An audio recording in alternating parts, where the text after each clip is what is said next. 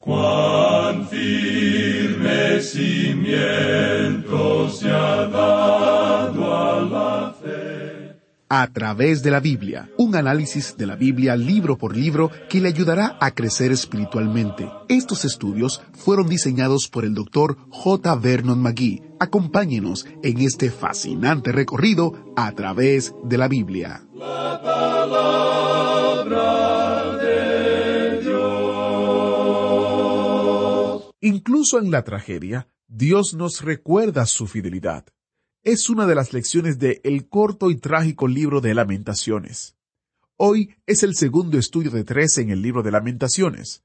Pasado mañana, el autobús bíblico nos llevará de nuevo al Nuevo Testamento para estudiar la primera carta de Timoteo. Si todavía no tiene las notas y bosquejos de Timoteo, visite a través de la biblia.org barra notas para descargarlos o suscribirse para recibirlos por correo electrónico. La transición a un nuevo libro siempre es una buena oportunidad para invitar a sus amigos a subirse a bordo del autobús bíblico para acompañarlos en este fascinante recorrido a través de la Biblia. Así que puede considerar extenderle una invitación para conseguir las notas y bosquejos también. El sitio otra vez es a través de la Biblia.org barra notas. Iniciamos nuestro tiempo en oración. Padre, mientras nos dirigimos a tu palabra, te pedimos que podamos ver tu fidelidad aún en los momentos difíciles a través del estudio de lamentaciones. Ayúdanos a ver que tú estás pendiente y que tú no olvidas y que tu misericordia está disponible. En el nombre de Jesús oramos. Amén. Con nosotros, nuestro maestro Samuel Montoya, guiándonos y dirigiéndonos en el estudio bíblico de hoy. El día de hoy, amigo oyente, llegamos una vez más a este libro de lamentaciones de Jeremías, donde el profeta, como hemos dicho, abre su corazón y su alma ante nosotros. Él se pregunta por qué la ciudad de Jerusalén está tan solitaria. Y él da una respuesta doble. Pecado cometió Jerusalén. Eso lo vemos allá en el versículo ocho del primer capítulo de Lamentaciones. Y luego la otra respuesta la encontramos en el versículo dieciocho de este mismo capítulo uno, donde él dice Jehová es justo. Yo contra su palabra me rebelé. Oíd ahora, pueblos todos, y ved mi dolor. Mis vírgenes y mis jóvenes fueron llevados en cautiverio. Lo que Dios hizo, lo hizo porque Dios es justo. Dios no puede cerrar sus ojos al mal. Inclusive cuando sus propios hijos le desobedecen, Dios debe disciplinarles. Él tiene que actuar, aunque esto también quebrante su propio corazón, porque Jeremías nos revela el corazón de Dios y quizá Él no tenga todas las respuestas, como nosotros no las tenemos hoy, pero lo importante es confiar en el conocimiento de que Dios está haciendo lo que es justo, y Él es justo en lo que hace, y que Él fue justo al permitir que Jerusalén fuese destruida y que su gente fuese a la cautividad. Esto, por supuesto, quebrantó en cierto sentido el corazón de Dios, y este hombre Jeremías nos revela esto. Quisiéramos compartir con usted un pequeño poema de la pluma de Smith, el cual pensamos nos permite penetrar a la vida de este hombre. Y esto es lo que dice. Yo soy el hombre afligido con la ira de aquel que me formó. Mi corazón languidece y clama, Perdona, perdona, oh Dios, a tu santo. Aun así con tinieblas él rodea mi camino. Mis ojos se llenan de lágrimas candentes al ver a la hija de mi pueblo muerta, y en Jerusalén reina el impío. En mí se acumulan los problemas. Mis adversarios aplauden con manos pecaminosas, mientras se burlan y sacuden sus cabezas y dicen, ¿Dónde está el templo de ayer, la ciudad más noble de un centenar de tierras? Entonces confesamos nuestra culpa. Señor, levántate, véngate, véngate de nuestros enemigos. Bien, este Jeremías era el hombre que clamaba, y él quería saber por qué. Y Dios le permite ver que lo que él está haciendo es justo. Y aún así, se presenta esta pregunta, ¿cuánto está implicado este pueblo? ¿Le importa esto en realidad al mundo? Y en el versículo doce de este capítulo uno de Lamentaciones leemos ¿No os conmueve a cuantos pasáis por el camino? Mirad y ved si hay dolor como mi dolor que me ha venido, porque Jehová me ha angustiado en el día de su ardiente furor. Con este versículo habíamos finalizado en nuestro programa anterior. Es muy difícil para el hombre hoy aceptar el hecho de que Dios está enojado. Estamos viviendo en un día cuando este asunto del amor de Dios ha sido utilizado al máximo. Y estamos de acuerdo con esto. Dios es amor. Y por cierto que necesita enfatizarse porque la Iglesia no ha llevado el amor de Dios al mercado. Y luego llegó una generación que le dio demasiado énfasis al amor. De eso estamos seguros, pero por lo menos ellos dirigieron la atención hacia el amor de Dios. Y quizá ahora estamos llegando al momento cuando debamos destacar el hecho de que Dios es justicia, de que Dios es santo y de que Dios es justo en lo que hace. Pero aún así debemos preguntarnos, ¿cómo realmente nos sentimos en cuanto a esto en el presente? ¿Significa esto algo para usted, amigo oyente? Jeremías está allí sentado llorando sobre la ciudad. No había muchos otros que estuvieran llorando sobre la ciudad. A los cautivos que habían sido llevados a Babilonia, ellos se encontraban en las riberas de los canales de Babilonia, y se nos dice allá en el Salmo 137 que ellos se sentaban allí y que lloraban cuando se acordaban de Sión. Pero uno siente que su llanto y su arrepentimiento, aun en ese entonces, no procedía del corazón. Lo que ellos pensaban era que Dios no había actuado correctamente en lo que él había hecho. Ellos clamaban por venganza en ese momento, y creemos que tenían el derecho de hacerlo. Pero cuánto sentimiento verdadero había allí. Es la clase de arrepentimiento de aquel ladrón que fue atrapado y comenzó a arrepentirse. Pero él no se arrepintió de que era un ladrón, se arrepintió porque lo habían atrapado. Él estaba triste por esa situación. Esas personas son llevadas a la cautividad y ellos están preparados ahora para llorar. Pero Jeremías no había sido llevado a la cautividad, y él puede sentarse allí al lado de los escombros, al lado de los destrozos, al lado de las cenizas y las ruinas de esa ciudad, y él llora. Él es un hombre libre, pero esto es algo que le ha tocado a él, y él estaba envuelto y se preocupaba por esto. Y quisiéramos mencionar una vez más lo que dijimos en un programa anterior en cuanto a unos programas de televisión que observamos. Debemos decir en cuanto a ellos que estaban muy bien hechos, programas completos, una cosa realmente hermosa, muy bien pulidos, era una obra bastante profesional. Había tantas cosas que uno podía decir en cuanto a ellos. Era un crédito a la Iglesia el hacer algo que podía compararse con las cosas convencionales del mundo. Uno tiene que reconocer eso. Pero hubo algo que no se mencionó allí. Quizá lo mencionaron en algún canto, pero no se le dio énfasis a eso. Y nos referimos a la palabra pecado. Ellos no le dieron ningún énfasis a eso. Amigo oyente, nosotros podemos hablar mucho en cuanto al nacimiento virginal del Señor Jesucristo. Podemos hablar acerca de la deidad de Cristo. Aún usted puede hablar acerca de la muerte y resurrección de Cristo. Pero amigo oyente, conviene hacernos una pregunta. ¿Por qué murió Él? ¿Por qué está muriendo en la cruz? Amigo oyente, esa es la pregunta que se presenta en el Salmo 22.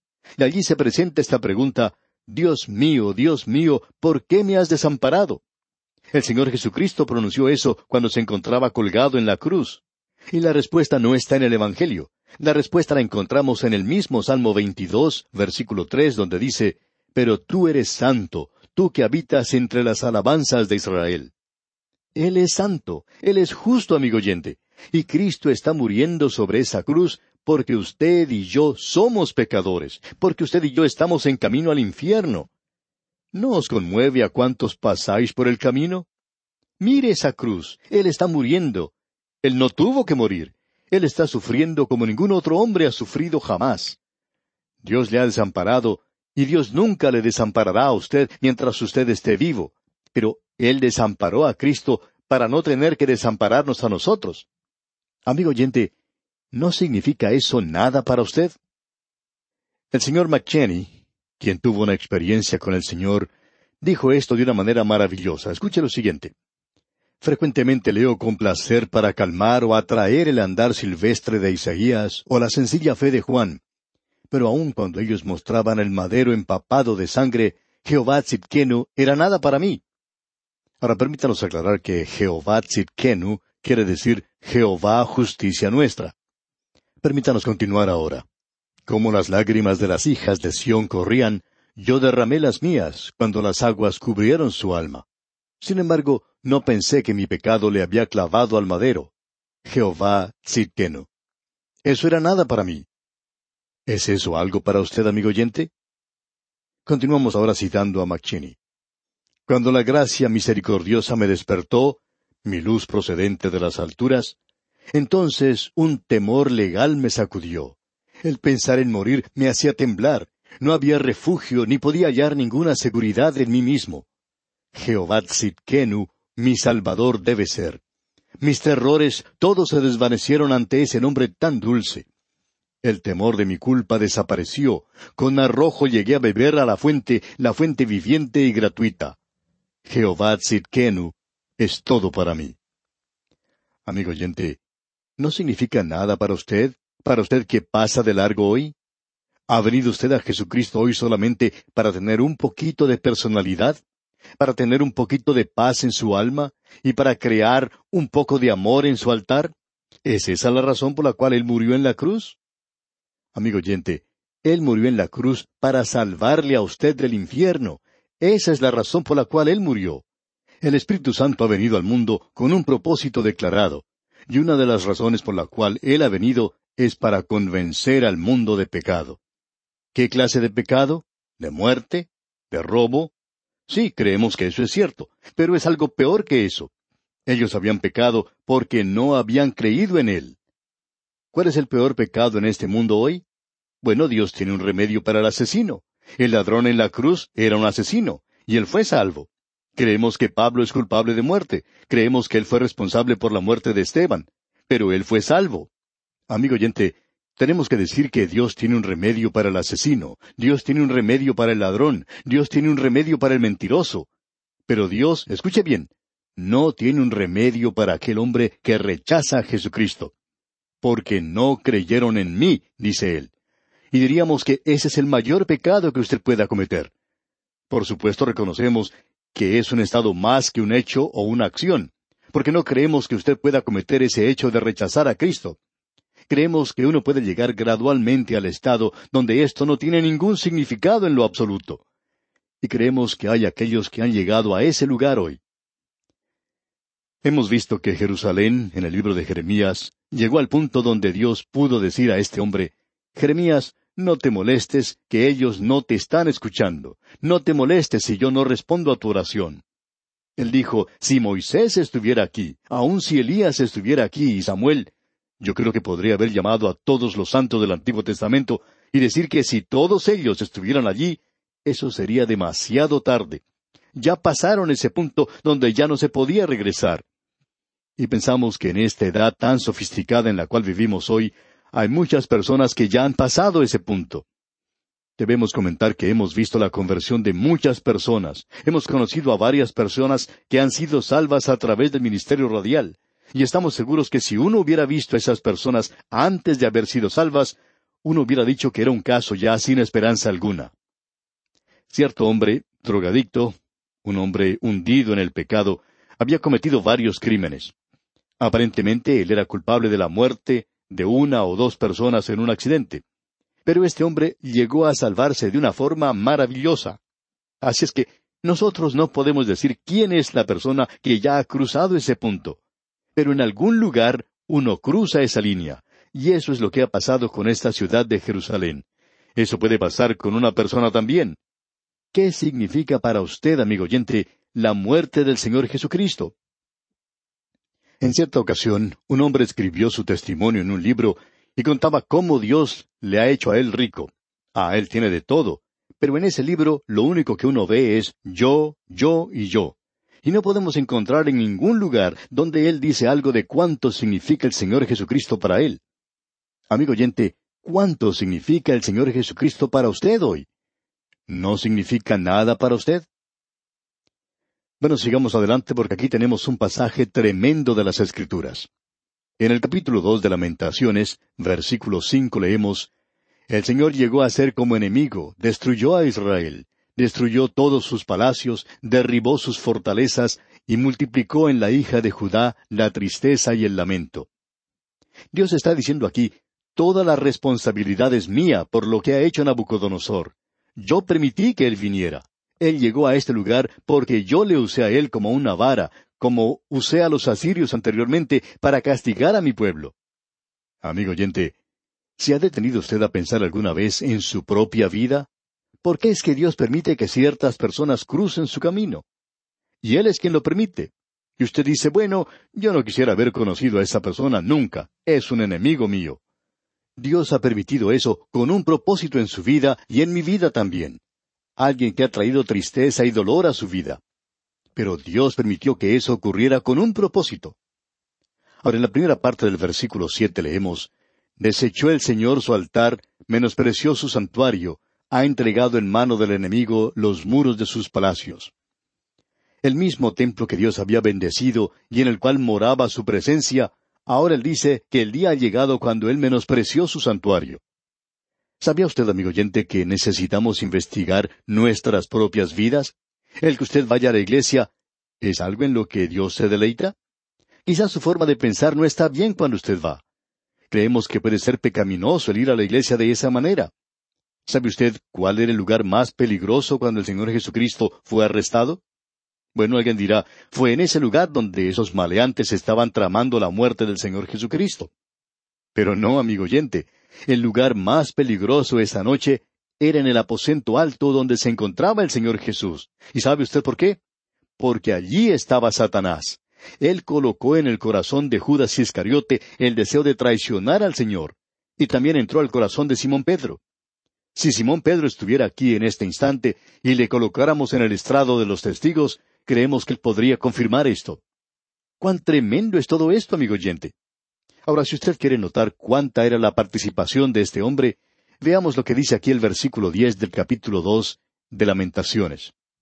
Se sentaron en tierra, callaron los ancianos de la hija de Sión, echaron polvo sobre sus cabezas, se ciñeron de cilicio, las vírgenes de Jerusalén bajaron sus cabezas a tierra.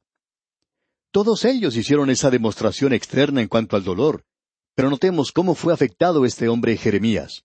Mis ojos desfallecieron de lágrimas. Él está diciendo, ni siquiera puedo ver. Se conmovieron mis entrañas, mi hígado se derramó por tierra a causa del quebrantamiento de la hija de mi pueblo. Él tenía problemas con su estómago. Todo esto le destrozaba a él. Creemos que esto arruinó su salud. Amigo oyente, preguntémonos cuánto estamos nosotros participando en la obra de Dios hoy. ¿Estamos dispuestos a poner en peligro nuestra salud? ¿Estamos nosotros dispuestos a entregarnos a Dios? Ah, ¿cuántos están dispuestos a hacer eso hoy? Este hombre Jeremías, amigo oyente, participa con todo. Cuando desfallecía el niño y el que mamaba en las plazas de la ciudad, ocurrieron cosas terribles que destrozaron el corazón de Jeremías. Y leemos en el versículo quince de este capítulo dos Todos los que pasaban por el camino batieron las manos sobre ti, silbaron y movieron despectivamente sus cabezas sobre la hija de Jerusalén, diciendo ¿Es esta la ciudad que decían de perfecta hermosura, el gozo de toda la tierra? Ahora yo tengo una pregunta que hacerme a mí mismo. Yo he sido muy severo en las últimas ocasiones con la Iglesia. Pero tengo una pregunta que hacerme a mí mismo. ¿Cuánta participación tengo yo hoy con mis hermanos que están en el ministerio? ¿No significa nada eso para mí? ¿Todo lo que hago es estar sentado en la periferia y ser un crítico de ellos hoy? ¿O es algo que realmente trae tristeza a mi corazón? Amigo oyente, no voy a contestar esa pregunta para usted porque es cosa privada mía, pero debo decirle que he sido tocado con esto. Debo decirle, amigo oyente, que si usted va a criticar hoy, es mejor que estemos seguros de que nuestra crítica es algo que ha tocado nuestro corazón y nuestras vidas.